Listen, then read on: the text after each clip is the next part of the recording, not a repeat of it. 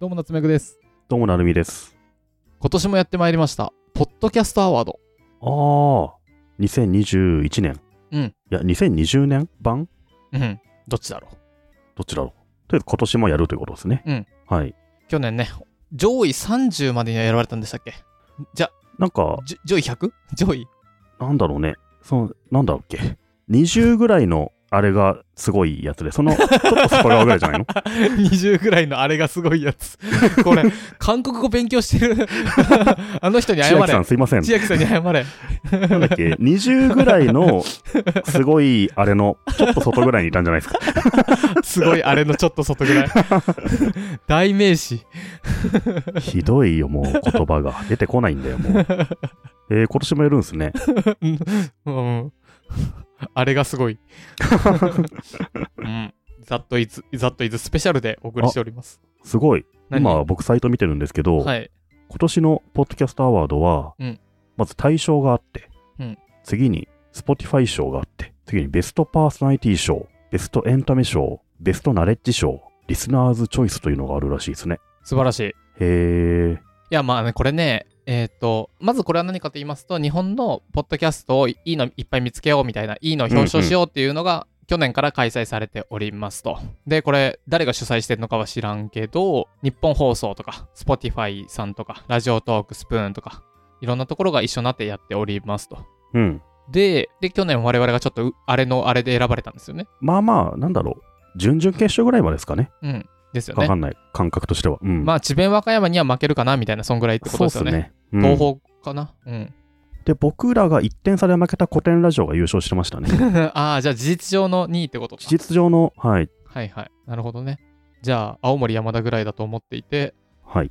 で、それで去年ね、えっと、ノミネートされてたバックスペース FM とか、あと他のいくつかでも言われてたんですけど、うん。何の指標もなく一緒くたに審査員が、しかも大して知識ない人たちがって言ったら怒られるんですけど、 おいおい。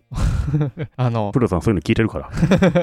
聞いたら、そりゃバックスペースは選ばれないし、まあ、対象っていうのはちょっと濃いよね。うん、うん。で、Spotify 賞とかもちょ、だから2個同時選ばれたんですよね、古典ラジオさんが。で、結構他のポッドキャストでも言われてたのが、枠を作れと。ああ、なるほど。枠を作れ、もしくは指標を作れ。そうしないと、最大公約数なのしか選ばれないから。うん、うん。で、多分そういう話があった上での今回かもしれないですね。なるほどね。だからいろんな賞が作られたんですね。うん。うんうん。えっと、今回は5個あります。対象、まあ対象はもちろん対象ですね。次、ネクストクリエイター賞。今後さらなる活躍が期待される次世代のクリエイターに贈られる賞。そうですね。これが、あの、Spotify が選ぶので、Spotify 賞でもあるということですね。で、次はベストパーソナリティ賞。最も魅力的なパーソナリティに贈られる。はい。次がベストエンタメ賞。最もエンターテイメント性に優れたポッドキャストに。カルチャー、ドラマ、コメディ、ホラー、トークなど。次、ベストナレッジ賞。学習、テック、ビジネス、ニュース、ライフスタイルなど。次、リスナーズチョイス。リスナーの皆様から最も多い投票数を獲得したポッドキャストと。なるほどね。となると、これ、あれですね。僕がベストパーソナリティ師匠に選ばれるかどうかみたいなところが、もう完全な見まあ、いどころになってきそうまですすねね。。あの、このタイミングで点取れるかみたいなのに近い。そうですね。うん。最も魅力的なパーソナリティらしいですよ。うん。もうこれ、どっちが取るかですね。うん、そうですね。まあ僕の場合はそうですね。ナレッジ賞との、なんだろう、併願というか、 あのちょっと待って。 ナレッジ賞っていうのは、はい最も知的好奇心を刺激するポッドキャストに贈呈される賞で、はいはい。かっこ学習、テック、ビジネス、ニュース、ライフスタイルなどっていうね、こういったカテゴリーがあるので、今僕の自己紹介されてますこ れ。いやいや、夏目さんは入らないですよ。なるほどね。うん。はいあ。のーゲームのコントローラー買おうとしてカバーを買ってしまうっていう のは、もう入らないです、ここには。ナレッジない。ナレッジない。そ っか。そっか。すいませんが、ちょっと。はい。で、こんなのが賞としてああるんでっすて、ね。そうそう。なので、どこかでね、入れたら嬉しいかもしれないですね。まあでも今年、去年あの上位にいた人たちは今年はないんじゃないそんなことない新規探すのじゃないどうなんですかね。あ、でも今年はたくさんまた新たに番組も増えたのでね、確かに興味ある。また違う顔ぶれになるんじゃないですかね。このリスナーズチョイスって、これなんか一人一票しか投票できないんですよね。あ、そうなんだ。確か。えー、去年はなんか、 去年ザルだったから。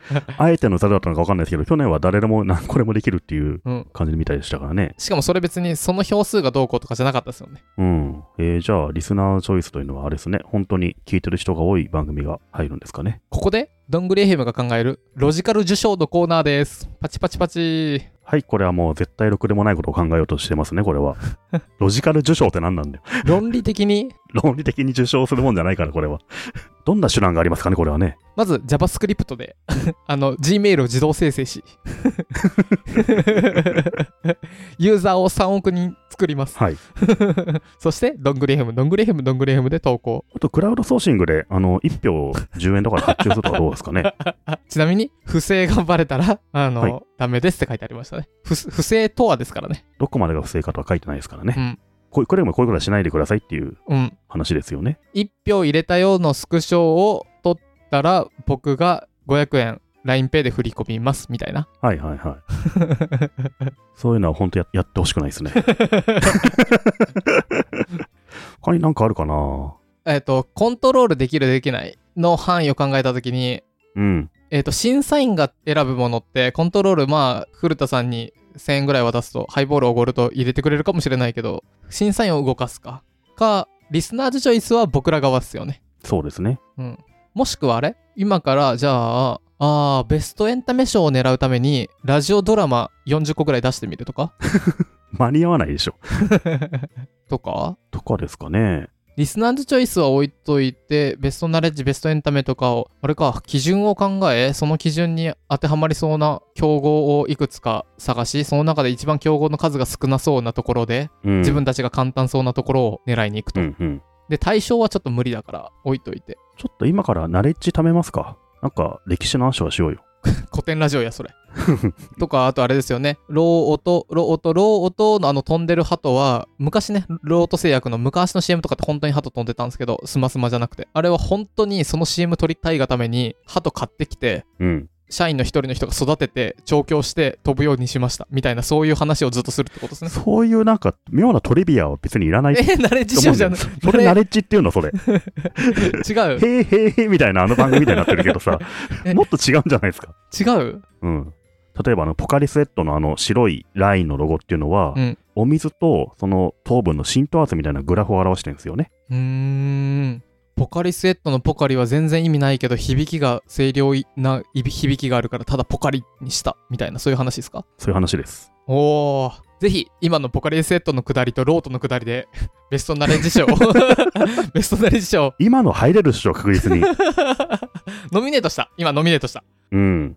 今までノミネートされてなかったけどよくさ、サウナにオロポってあるじゃん。何ですかそれそもそもオロナミン C とポカリを混ぜたドリンクでさ、知らないえ、そう何割となんか都内のサウナには多いんですよ。えオロポっていう飲み物。それ何自ら生成するんじゃなく売ってるの。へえサウナでうんオロポを売ってて、うん頼むとオロナミン C とポカリ混ぜた物体が来るんだけど、これ富山行った時にさ、うんそれに対抗するかのように、ビタエリアスであったんだよね。 なんでしょうビタエリアスの正体は。えビタが僕の中で3択ぐらいあるんですけどはい。でも一番近くで言うとデカビタとアクエリアス そう。デカピタタクエリアス混ぜたやつが、ビタエリアスっていうの言って て、ちょっと待って汚い響きが汚いちょっとポカリみたいなさわさらってしないビタオロポ、オロポってすごい可愛いじかゃん。わいいかわいビタエリアス。いやばいちょっとね粘度が高いこうあのそうそうそうそう。ドロッとしてるそう。それがあの富山のあの有名なサウナで売られてて、うーんすごいな、なんか味は多分一緒なんだろう けど、だいぶちょっと響き汚ねえなっていう風な学びがありましたね。なるほどね今のでいけるっしょ。あ今ちょっとノミネートしした今のでしたノミネートしたううんん、ぐいっといった今のグイッで。といったねうん。ぜひね、審査員の皆様、ベストナレッジ賞を今ので。いやー、でも今年はね、ちょっとリスナーズチョイス、これ別の名を組織票というんですかはい。これってどれだけ何、ファンがいるんでしょうかゲームそうですね。いやただ僕らあの、LINEPay とかを送金するスキルはだいぶありますからね。ー。そうっすね。あとこれって僕ちゃんと見てないんですけど、日本人じゃなきゃダメなんですか投票するの。 ちょっと待ってな、すげえ良くないこと考えてるじゃねえか日本人じゃなきゃダメですかなんでドン・ウレイムはアフリカから大量に票が集まってんだろうみたいになるじゃねえか、それ。 ただ国は別に問わないので。あ、本当ですかはい。ああ、そうすると LINEPay で送金して喜ぶ額の桁2つ変えれるんですけど、そうですね。あと人口も多くできるんですけど、だいぶ僕らの入賞が見えてきましたね、今ね。 4億票を集めた 1位じゃないです か、それ、完全に。 日本人の人口4倍いってるから さ。グローバルな内容で海外からの投票も多く。 ダメなのかなどこまでどうなんだろうなそれ、声かけるのってアウトかなまあ、多分これを配信した段階で弾かれるんじゃないですか。そっかすいません、やらないのでね。やらないので、あの、ちゃんとどんぐり姫好きな人が投票してくださって、はい。成り立っております、私たち。ありがとうございます。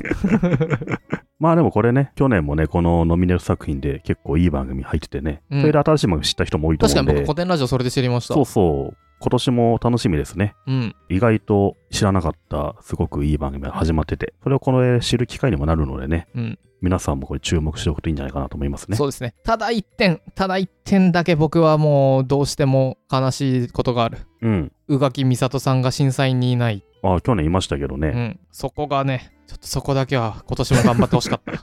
あんま審査力なかったんじゃないですかおい。 わかんないけど。いやいやいや、ちょ、ちょっと、成美さん後で古田さんにお歳暮送っといてください。はい、送っときますね。 はい。はい。この、ちょっとふふざけすぎましたけど、ポッドキャストアワード、結構面白い取り組みなのでそうね、ですね。ぜひぜひ見てみると面白いかもしれないです。